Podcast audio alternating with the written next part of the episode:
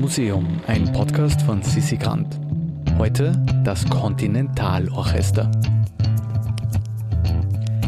Mit Caroline Haas stehen wir heute im Technischen Museum Wien vor einem auf den ersten Blick sehr unscheinbaren Kasten, der uns aber am Ende dieser Episode ein wenig Berliner Luft schnuppern lassen wird. Das klingt jetzt verwirrend, macht aber bald Sinn. Versprochen. Mein Name ist Caroline Haas, ich bin Kustodin für die Sammlung Musikinstrumente im Technischen Museum Wien und wir befinden uns hier in der Schausammlung Musikinstrumente, konkret vor dem äh, Musikinstrument, das ich heute gern hier vorstellen würde. Das ist das Kontinentalorchester. Ein Schwerpunkt der Sammlung Musikinstrumente sind die selbstspielenden Musikinstrumente. Das sind kleine oder auch große Apparaturen, eigentlich technische Wunderwerke, die ganz alleine Musik spielen können. Sie können das ganz ohne menschliches Zutun, außer dass man sie einschalten oder ankurbeln muss. Wir beschäftigen uns hier also heute mit einem Orchestrion, eines dieser selbstspielenden Musikinstrumente. Das ist über 100 Jahre alt, dieses Instrument, und wurde von der Wiener Firma Hoffmann und Czerny gebaut. Und es heißt übrigens Orchestrion, weil es eben so spielen sollte wie ein ganzes Orchester. So sollte es klingen. Kleinere, wie unseres hier, äh, waren eher in Gasthäusern oder Kaffeehäusern aufgestellt, oft auch mit einem Münzeinwurf ausgestattet, so dass sie von den Gästen selbstständig dann in Betrieb gesetzt werden konnten. Eigentlich vergleichbar mit den späteren ähm, Jukeboxen, aus technischer Sicht sind diese beiden Geräte aber überhaupt nicht vergleichbar. Eine Jukebox spielt einen vorher aufgenommenen Tonträger ab, mittels Verstärker und Lautsprecher. Hier, hier jedoch spielt ein richtiges Musikinstrument live. Wir schauen uns dieses, äh, diesen Kasten jetzt mal von außen an. Also ich sage eben Kasten, weil es wirklich ein Kasten ist, mit vorne zwei großen Türen. Schaut, man kann dem äußerlich eigentlich nicht ansehen, dass das irgendwas mit Musik zu tun hat.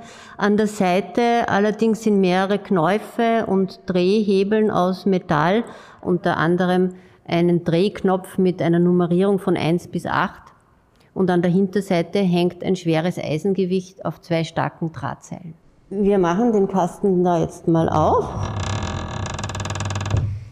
Hier fällt uns äh, als erstes ins Auge eine Stiftwalze. Selbstspielende Musikinstrumente können eben mit äh, unterschiedlichen Toninformationsträgern gesteuert werden.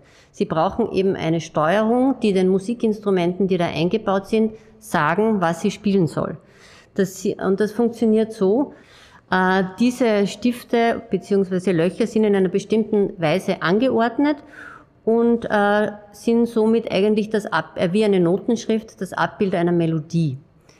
Diese Stifte oder Löcher werden entweder mechanisch oder pneumatisch, je nachdem, um welches Instrument es sich handelt, abgelesen und sind dann sozusagen die Befehle für das Musikinstrument.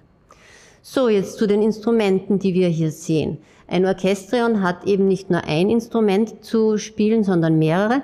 In diesem Fall ist das ein Klavier das ist äh, ein, an, an der Rückseite, an der Hinterseite des, ähm, des Kasteninneren ist ein Metallrahmen montiert mit Klavierseiten verschiedener Länge.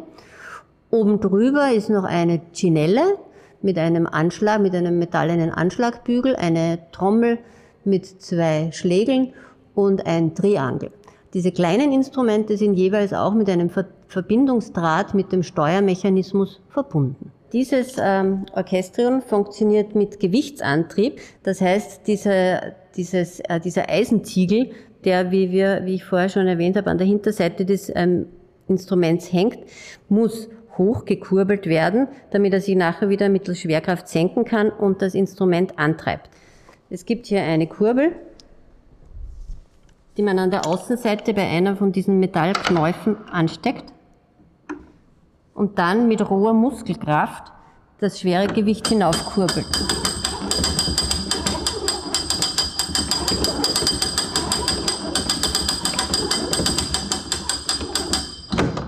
Es ist also eine relativ äh, eine unqualifizierte Tätigkeit, die man hier beherrschen muss, um ein solches mechanisches Musikinstrument in Betrieb zu setzen.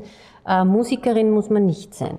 Jetzt werden wir das äh, äh, Instrument dann mittels Münzeinwurf, so wie damals im Wirtshaus, in Betrieb setzen. Aus restauratorischen Gründen äh, wird dieses Orchestrieren nur äußerst selten in Betrieb genommen, so wie heute ausnahmsweise. Äh, ein Musikdurchlauf dauert circa eineinhalb Minuten, eine, eine Münze, ein Lied. Üblicherweise waren in solchen Instrumenten hauptsächlich äh, Schlager zu hören oder Auszüge aus den damals gerade beliebten Operetten, aber auch Marschmusik. Wir werden hier jetzt gleich hören das Lied Berliner Luft. Das ist aus der Operette Frau Luna von Paul Linke, komponiert 1899. Es geht los. Ich verabschiede mich damit und wünsche viel Vergnügen.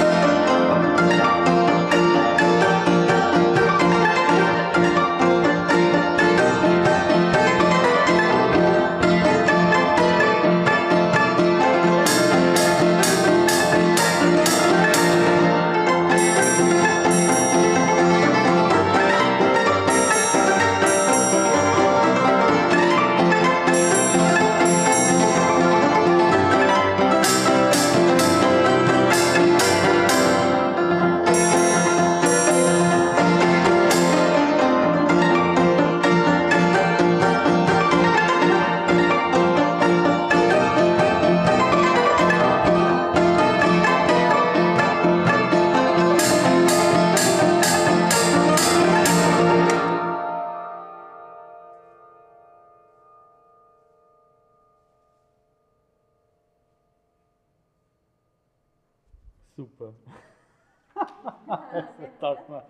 was sagt man. Ist gut.